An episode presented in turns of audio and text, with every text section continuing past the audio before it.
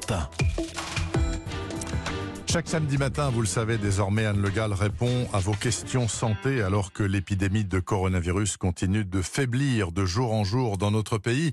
Anne, bonjour. Bonjour Bernard, bonjour à tous. Première question de Jean-Michel. Quelle est l'utilité des nouveaux tests salivaires dont on entend beaucoup parler? Sont-ils valables, efficaces? Voilà, il y a effectivement un nouveau test de dépistage baptisé EasyCov qui doit arriver sur le marché le 19 juin prochain dans une semaine. Et le principe est simple. À partir d'une simple goutte de salive prélevée sous la langue, on peut savoir si une, si une personne qui présente des symptômes est touchée ou pas par le Covid-19. Ces tests salivaires euh, viennent donc en complément des tests PCR de dépistage. Vous savez, ce sont ces prélèvements dans le nez avec une sorte de grand coton-tige il paraît. voilà, leur intérêt, c'est qu'ils sont tout aussi efficaces, tout en étant moins désagréables, justement, et beaucoup plus rapides. Et les résultats sont disponibles en une heure au lieu de 24 heures maximum pour les tests PCR. Donc, pour le laboratoire qui les commercialise, ces tests salivaires seront donc utiles, par exemple, pour faire du dépistage rapide à grande échelle dans les aéroports, dans des clubs de sport ou encore euh, auprès des professionnels de santé. Deuxième question de Jessica, qui a sans doute envie de faire du shopping, elle nous demande la distribution de gel hydroalcoolique à l'entrée des magasins est-elle une obligation? Bah moi j'ai constaté en tout cas que si on se lave pas les mains avec, les vigiles vous engueulent. Voilà.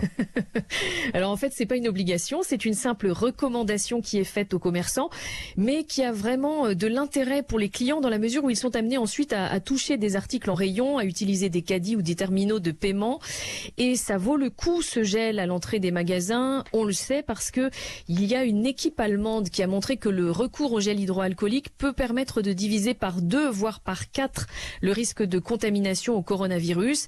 Et on rappelle que pour être efficace, ce gel hydroalcoolique doit contenir au moins 60 degrés d'alcool. Merci beaucoup pour cette précision. Troisième question, Claude se demande si l'épidémie de Covid-19 pourrait disparaître complètement cet été, c'est-à-dire le virus ne circule absolument plus, plus aucun cas de nouvelle contamination. Voilà, et, c'est une interrogation tout à fait légitime dans la mesure où certaines épidémies se sont effectivement éteintes toutes seules dans le passé sans que l'on puisse toujours l'expliquer. Donc on ne peut pas complètement exclure euh, ce scénario pour le Covid-19, même si à ce stade et en l'absence de vaccin, le scénario privilégié, c'est celui d'une saisonnalité du virus. Bien d'abord parce qu'il reste très actif en Amérique du Sud, et puis aussi parce que euh, le professeur euh, Delfrécy, président du Conseil scientifique, l'a rappelé. Quand on regarde l'historique des grandes épidémies de virus respiratoires en Europe, on voit que 8 virus sur 10 régressent l'été, mais que 5 sur 10 reviennent à l'automne. Donc euh, il faut rester vigilant. Et eh oui, on n'est peut-être pas encore sorti de cette cochonnerie eh infernale. Merci beaucoup Anne Le Gall pour toutes ces réponses que vous avez fournies grâce aussi au docteur Jimmy Mohamed qui intervient, je vous le rappelle, chaque après-midi sur Europe 1 du lundi au vendredi.